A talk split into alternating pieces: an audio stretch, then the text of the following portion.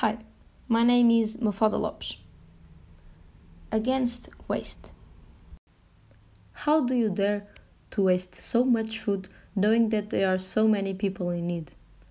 Food wastage is a serious environmental and social problem spread around the world.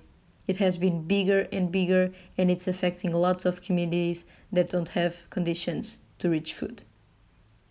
Food waste is defined as food discarded by retailers due to color or appearance and waste of dishes by customers, according to the ERS, the Economic Research Service. To determine a way out of this disaster is not easy. There is a need for the exact purpose of union and cooperation from all of us.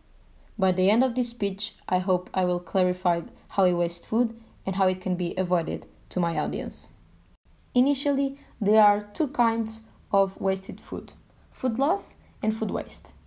Food loss incorporates any type of edible food that goes uneaten, for example, in retail stores, in restaurants, and food that can get lost during processing or distribution, and consequently, this has a bigger impact.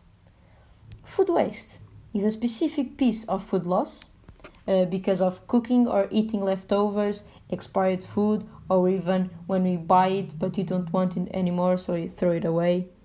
In restaurants and at home, the half eaten meal left on the plate or fruit scraps from preparing a meal, it's a very usual way to waste food too. We can conclude that much money is spent on food not eaten.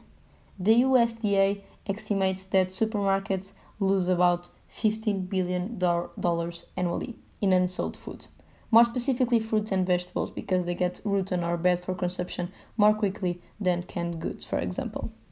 This way, of the estimated 125 to 160 billion pounds of food goes to waste every year, much of it perfectly edible and nutritious. About 2 billion pounds of food are wasted in food processing or manufacturing stage. There are 815 million hungry people in the world.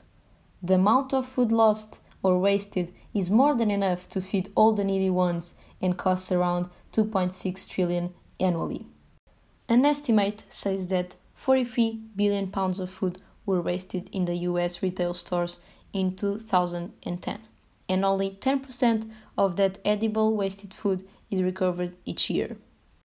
According to the Food and Agriculture Organization, the FAO, food production of for human consumption per capita is approximately uh, 460 kilograms per year in poor countries and 900 kilograms in rich countries. This actively demonstrates that the richest countries have easier access to good food and consequently more waste. The countries most in need, in addition to have a less percentage of wasted food, also have a less access to it. How is this even possible? Are we really throwing away one third of the world's edible food with people dying of hunger every three seconds? Definitely, in my opinion, this is one of the most important and worrisome environmental and social problems because it affects millions of people in terms of poverty and health, and it's bad for the earth in environmental terms because of pollution too. There is a need to create institutions, companies, or community centers to help people who don't have easy access to food, like homeless, unemployed, or poor people, or even large and needy families. There are already some organizations created to combat waste along the lines uh, ReFood and Comunidade Vida Paz in Portugal, Banco de Alimentos in Brazil, Boulder Food Rescue in the USA, among others. These institutions have the intention of saving food that, at the end of the day, is left in restaurants or pastry stores and deliver it to needy or homeless individuals. To sum up everything that has been stated so far, in addition to all the associations already created to overcome this issue, we all must help to reduce the high numbers of wasted food, starting by making better use of it, avoiding throw it away and instead recycling it, for example.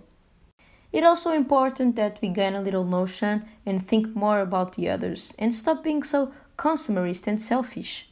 Let's join volunteering and help to combat this problem that is increasingly worrying.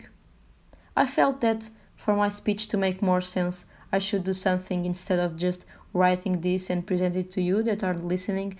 And now I'm proud to say that in the past few months, I joined one of the volunteer groups that I mentioned before, ReFood. Together, we can change lives and make a difference, all against hunger and waste. Thank you.